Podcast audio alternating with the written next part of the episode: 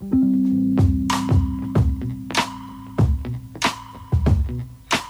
15.06 en la ciudad de Buenos Aires, seguimos en vivo en Eso que falta. Esto es FM La Tribu y también lo que está llegando es Falta o Sobra, esta columna en la que nos adentramos poco a poco, ya con varios capítulos encima, sobre diferentes aspectos de eh, la economía desde una mirada antipatriarcal. En este caso estamos en comunicación con Noemí Giosa, su Suazúa, ahí está, lo leí bien, Suazúa. ¿Cómo estás, Noemí? Hola, ¿qué tal? ¿Cómo están? Decime, ¿se escucha bien? Se escucha excelente. Bárbaro, se escuchó también ah, el último sorbo del mate también. No sé si se, va a escuchar que todo. Lo escuchamos. buenísimo, buenísimo. Bueno, ¿qué tal? ¿Cómo están? Bien, muy bien. Muy bien. Acá eh, eh, comenzando esta nueva columna y contanos un poco de qué vamos hoy. Eh, sí, voy a contar de qué vamos hoy. Eh, vamos con un tema, mm, porque ustedes vieron que bueno, en economía todo se combina, ¿no? Nosotros la última eh, columna que estuvimos con Karina y Corina, hablamos de, la inflación y de distintas este, perspectivas, miramos la inflación de distintas perspectivas, ¿no? no solamente cómo aumentan los precios, sino distintos aspectos de los alimentos, la alimentación, del tema de, bueno, eh, cómo cómo todos y todas percibimos esto de la inflación, que es que vamos y no nos alcanza la plata. Eh, el tema que del cual hoy quiero como reflexionar y traer algunos números es sobre la pobreza. Y lo vinculo con la inflación porque la inflación, que no sé si ya salió el último número o porque no está por salir hoy, en alguna hora. a las 4 de la, tarde eh, vamos ah, a ver el dato, sí, el dato de la inflación de este mes. Ajá, la, eh, bueno, la, inflación impacta mucho más en las personas que tienen ingresos más bajos, ¿no? No solo porque tienen ingresos más bajos, que ya aunque sin inflación le impacta el ingreso más bajo, sino que porque ante los aumentos de los precios tienen muchas menos posibilidades de, lidiar con eso, ¿no? O sea, son en general eh, trabajos eh, no registrados, informales, en los que, digamos, no tiene la posibilidad de acomodar el precio del servicio que vende o que ofrece o fijar un precio, como hablábamos la vez pasada. Sí. Y llega un momento en el que tampoco hay demasiadas posibilidades, ¿no? Pienso en cuanto a los servicios y a las compras del supermercado, ya más abajo no se puede ir, digamos, en cuanto Claro, tampoco se puede eh, dejar de comprar algunas cosas. Eh, por eso la pobreza, eh, la inflación están vinculadas en cuanto a los impactos, ¿no? pero antes, sí, de empezar, ustedes me interrumpen todo lo que les parezca, porque yo voy a alargar algunos numeritos, porque también Em, los voy a explicar, pero también porque si no parece humo, ¿no? Entonces, bajar. Eh, y hoy vengo con un lema que una frase que la produjo la economista Joan Robinson, eh, una de las pocas eh, economistas mujeres que han trascendido, no porque no hubo, sino que haya trascendido, ¿no? una economista británica eh, que ella decía, es importante estudiar economía, pero no por, para especializarse, sino que es importante estudiar economía para no dejarse engañar por los economistas. Es decir, para que no nos vendan humo, ¿no? Bueno, la verdad que yo soy economista, entonces uno podría decir, bueno, vengo a vender humo. Pero eh, no, estamos en esta corriente porque John Robinson también era economista. Bueno, entonces, para comenzar quisiera como definir a la pobreza. Eh, y, lo voy a definir la pobreza como es un sufrimiento que padecemos como sociedad eh, y que tiene muchas víctimas, eh, pero no es un problema individual. O sea, es un problema que padecen las personas, que no lo padecen todas las personas, pero no es un problema de las personas. A eso voy. Y sobre eso es que quiero reflexionar, ¿no? de así que ubiquemos a la pobreza como en la dimensión de lo inequitativo, de lo injusto, en lo social y en lo económico. Es decir, no es Juan que no estudió, no tiene capital humano, entonces no consigue trabajo y es pobre, ¿no?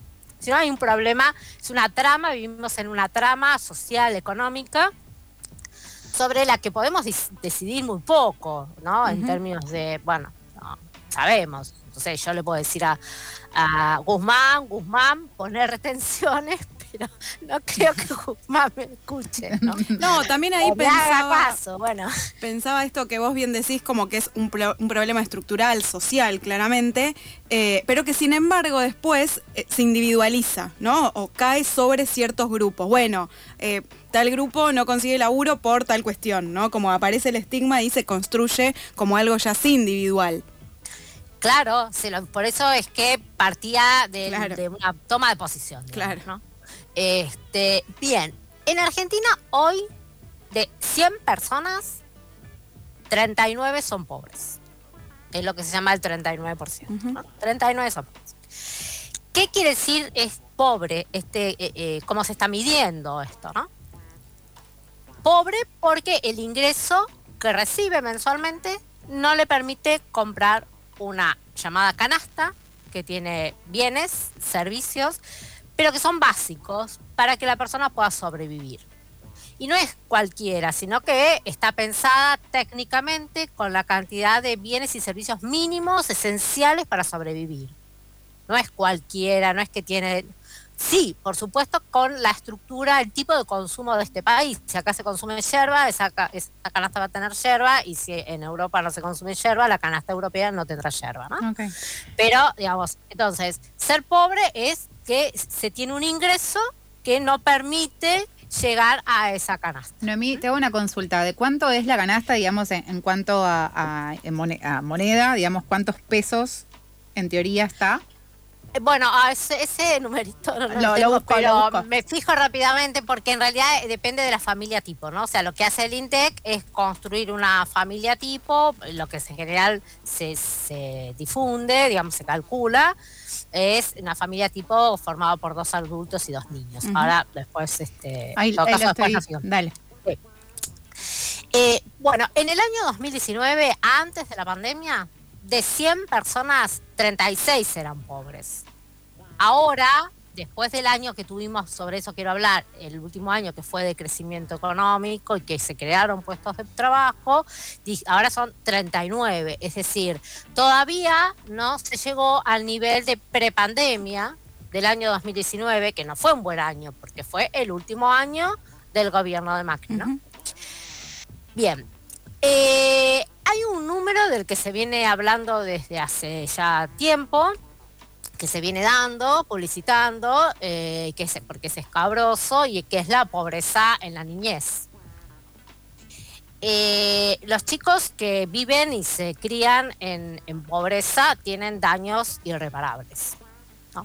Porque, digamos, para poder desarrollarse necesitan, se necesitan determinados nutrientes que eh, son más que alimentos, ¿no? Estamos hablando del habla, de la comunicación, de la motivación, o sea, para poder crecer y desarrollarse y, no digo para poder salir a buscar un, trabajo en el mercado, sino para poder eh, vivir la vida, ¿no? Se necesitan determinados estímulos y, este, y condicionantes, sí, por supuesto, alimentos en la niñez.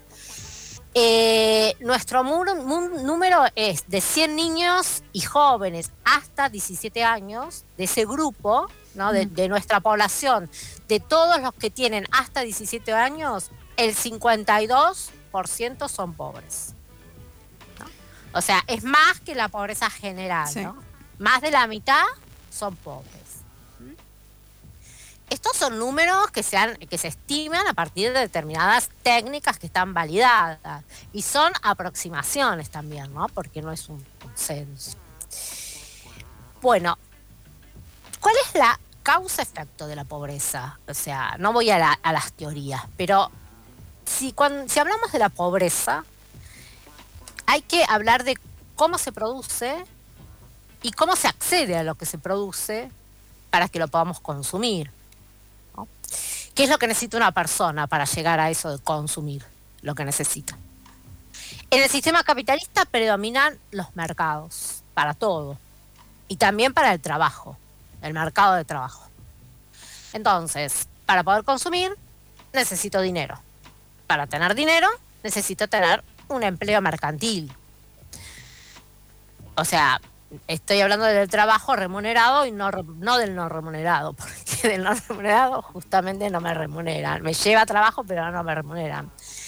Mayormente ese trabajo es contratado por terceros, porque la base de este sistema capitalista es el trabajo asalariado de terceros.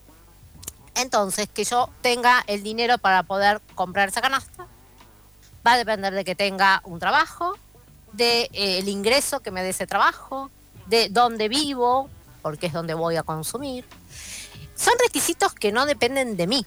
Algunos, eh, sobre algún, algo puedo incidir, pero digamos, yo no, no puedo incidir en que la economía se generen puestos de trabajo. y si no los hay. Que esos puestos de trabajo paguen ingresos que permitan la subsistencia, si eso no está sucediendo. Por eso es que la pobreza no es un problema individual.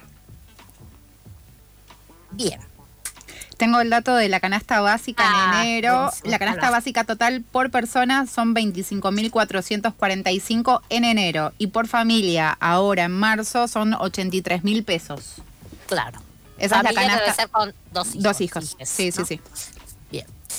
Eh, un tercer, una tercera dimensión o tema que quiero eh, tratar es ¿de qué se habla cuando se habla en general de eh, cómo resolver la pobreza? ¿Y de qué hablan eh, muchos economistas para, bueno, dice, bueno, ¿qué hacemos? Eh, hay dos caballitos de, batalla. Uno es el crecimiento. El otro es la educación, el capital humano. Me voy a referir al primero y no al segundo, pero el segundo es un tema para desarrollar también en otro momento, que tiene que ver con esto de, individualizar y penalizar a las personas.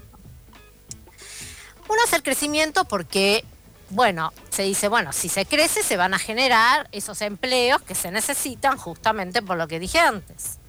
Pero así dicho en título, bueno, el crecimiento, porque el crecimiento genera empleos, es hoy en día y hace muchos años, y particularmente en Argentina, algo que es vacío. Vacío porque el crecimiento depende de qué crecimiento, qué sectores, qué empresas, con qué relaciones laborales, con qué ingresos. Y ocurre que en la Argentina hace décadas que, nos, que el crecimiento no crea los suficientes empleos y buenos empleos que necesita el pueblo. Cuando hay crecimiento se generan pocos buenos empleos y son ocupados por un segmento minoritario de la población. Los demás son el segmento que conocemos de changas, empleos informales, que... Solo voy a dar un dato para que no sea, no quede así en el tinte, así suelto. Desde el año 70, en los últimos 50 años, al mercado de trabajo de la Argentina ingresaron, así se dice, 12 millones de personas el 70% ocuparon puestos de trabajo eh, asalariados que no están registrados o cuenta propia, que también son de bajos ingresos. Sabemos que los asalariados no registrados son los que no tienen derechos, no acceden a los derechos sociales, porque bueno, no están registrados fiscalmente. El empleador no los, no los registra y poco puede hacer uno. Uno puede decir, empleador, registrame, porque si no, pero no. Entonces no es un problema que se resuelva en lo individual. Hmm. Hay alrededor, y ya cierro un numerito y ya después podemos comentar algunas cosas más. Hay alrededor de un 40% de las personas que trabajan de forma mercantil que ganan un ingreso de subsistencia y esto hace muchos años. No es un problema de la pandemia. Ni siquiera diría que es, o sea, se agravó en el gobierno de Macri, pero es un problema estructural, eso quiero decir. Entonces, cuando eh, si decimos, bueno, estamos bien porque estamos creciendo, estamos generando empleo, sí, pero para una parte. ¿Y esa parte suele ser la parte más alta, media y alta de la sociedad o hay una distribución de esa creación de empleo? Hay, eh, hay una distribución, pero suele ser un segmento que yo lo voy a poner entre comillas, ¿no? Pero privilegiado. Eh, no privilegiado por sea la, alta clase, de, alta, de la clase alta, como se suele decir vulgarmente, pero porque tiene perfiles, digamos, de, eh, porque es, eh, porque es toda la trama. O sea, es como lo analizan los sociólogos, no solamente si yo estudié. Sí. Si, estudié en la universidad, si estudié, dónde estudié, qué estudié, en qué barrio vivo, quiénes son qué mis familia vengo? de qué familia vengo, tal cual, a qué club voy, si voy, cuando había clubes, o sea, es toda la interrelación que a mí me va a poder a permitir conseguir determinado trabajo. El capital simbólico, ¿no? Algo. el capital tal cual. Entonces, Perdón, eh, eh, digo, con esto que, te estaba preguntando eh, Emi en cuanto a, bueno, qué pasa, cómo se distribuye esa generación de empleo, pero también pienso en qué significa estar empleado, digamos, sabiendo que muchas de las personas que hoy en día trabajan no llegan a cubrir esa canasta básica que hablábamos al principio. Entonces, es un empleo a medias. Es un empleo a medias porque además ah, eh, el dato que tenemos que tener en cuenta no tengo el número, pero lo podemos hacer, pero se viene estimando, es que hay trabajadores registrados pobres. Claro. Eso es lo que no solamente los informales, si bien también hay trabajadores que ganan el salario mínimo, pero tienen una, una familia X y no les alcanza y son pobres. Eso es, es, un dato que eh, se viene sistematizando y que viene creciendo. ¿No? Eso es lo llamativo también, porque es algo que ya sucedía, incluso antes de la pandemia, incluso antes de Macri, podríamos decir, pero que viene en crecimiento sostenido. Acá tengo el dato. Eh, uno de cada tres empleados empleadas privados es pobre. O sea, uno de cada tres que están eh, son empleados privados en blanco es pobre en blanco, están registrados. Exacto. Esto es parte de, la encuesta permanente de Nosotros lo tomamos así, uno de tres, 50%, y son cosas frías, pero son las proporciones, o sea, son uno de tres es un tercio. Bueno, sí, es, el 30%. El 30% de la población eh, que está en blanco, que está cobrando, está, por debajo de, la línea esta que estábamos hablando de, de Claro, que está en blanco. Eso hay que, o sea, porque no estamos hablando uno de cada tres personas que tienen trabajo mercantil, sino uno de cada tres que están en blanco, que son asalariados que están registrados, ¿no? O sea, es un dato más, más grueso que lo más, profundo que lo Sí, y lo otro, perdón. Ah, sí, No, no, no, pensaba en términos de eh, cómo se modifica también eh, el mercado laboral, porque claramente si vos sos un empleado, empleada formal, o sea, en blanco, registrado, eh, tenés un salario con el que no accedes ni siquiera a la canasta básica, es muy probable que tengas otras tantas changas para poder seguir bueno, acumulando un poquito más de dinero para llegar a esa canasta básica. Por lo tanto, no solo claramente tu vida personal se ve modificada porque efectivamente laburarás muchas más horas, sino que esas horas que laburás de más seguramente no son en blanco, no son reconocidas o, bueno, son monotributadas quizás, ¿no? Que también es algo que crece muchísimo.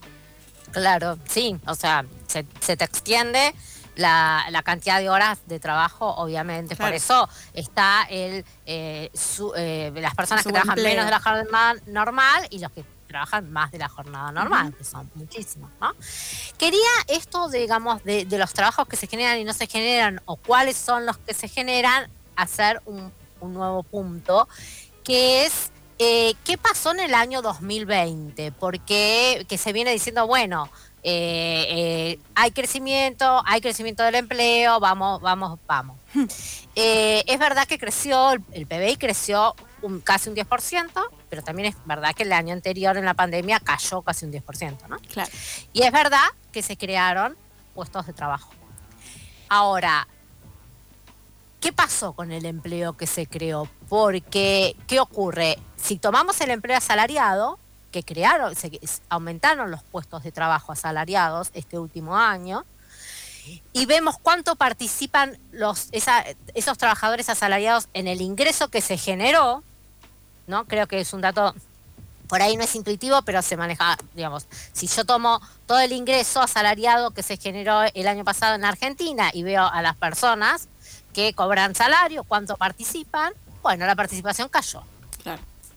Cayó te voy a decir el numerito, era eh, del 38%, cayó al 34%.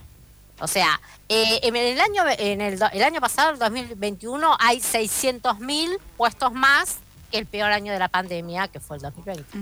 Pero hay 400.000 menos que en el 2019. Noemí, nos vamos a quedar pensando claramente en todos estos datos.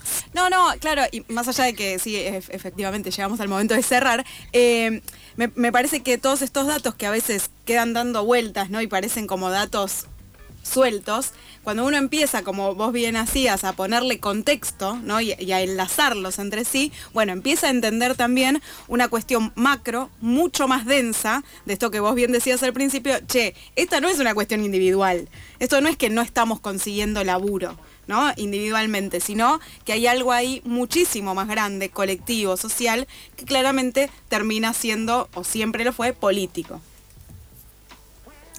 Sí, fue, es político. Eh, eh, para cerrar, diría yo que es político, pero también es político en cuanto a objetivos ¿no? de desarrollo, si lo podemos llamar desarrollo. ¿Qué sociedad queremos? ¿En qué sociedad queremos vivir? Porque también lo político hay que explicar. ¿A qué me refiero no cuando es decimos que es político, ¿no?